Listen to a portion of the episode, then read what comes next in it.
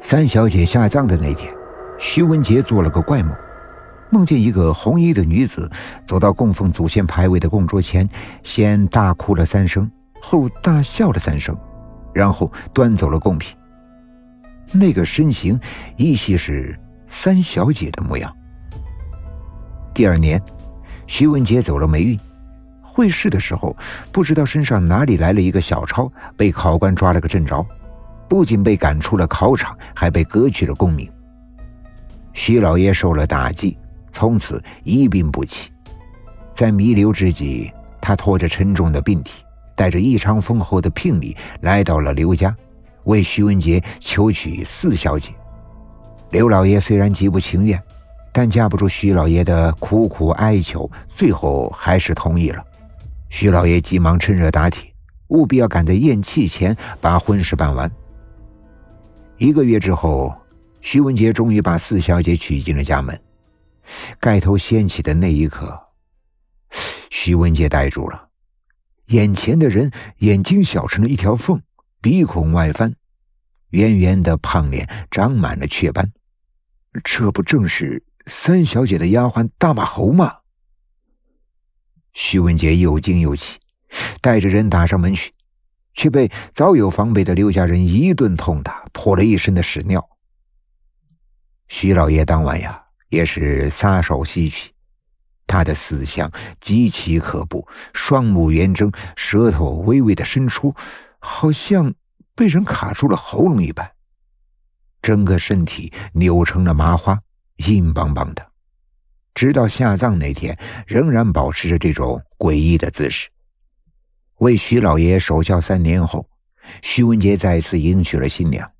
新娘名叫凤喜，鹅蛋脸，白皮肤，天庭饱满，一副有福之相。刚过门三个月，便有了身孕。快临盆的时候，一天半夜，凤喜突然感觉腹中绞痛，想找便盆可便盆却不知去向，喊丫鬟也无人答应。身边的徐文杰更是睡得如同死猪一般，凤喜无法，只能够拖着沉重的身体去茅房。走过了一间空房，凤喜听见了一声女人的嬉笑声。难道是丫鬟趁着主人睡着之后，去干了一些见不得人的勾当？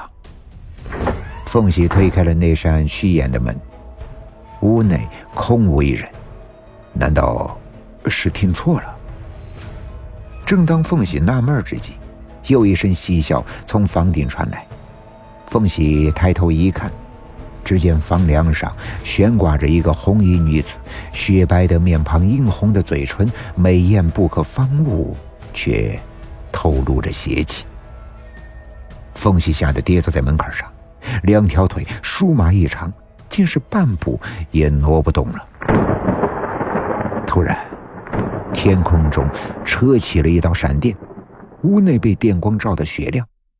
凤喜猛然看见府中的四个丫鬟僵直的立在屋内的四个角落，眼睛都被挖了出来，剩下的两个血窟窿异常可怖。又是一声娇笑，四个丫鬟双手平伸，一蹦一蹦的朝凤喜抓来。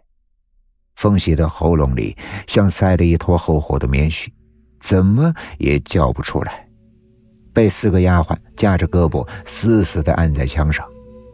这时，那个红衣女子像蛇一样的游到柱子下来，径直地朝着凤喜面前站立起来，长长的指甲从袖管中露出，青色的像怪物的爪子。她猛地朝凤喜的下体掏去。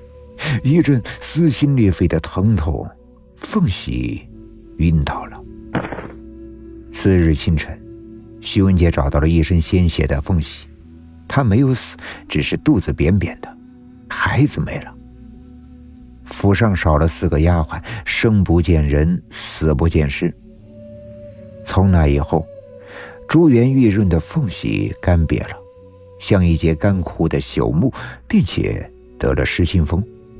一到电闪雷鸣的夜晚，凤喜就会发作，彻夜的尖叫。久而久之，徐府成了人们口中的鬼宅，不管男女老幼都绕着徐府走。子不语怪力乱神。徐文杰虽然饱读圣贤之书，可发生这样的事情，不由他不信。加上凤喜描述女鬼的模样，活脱脱的就是刘家三小姐呀。于是，徐文杰请了一位道士，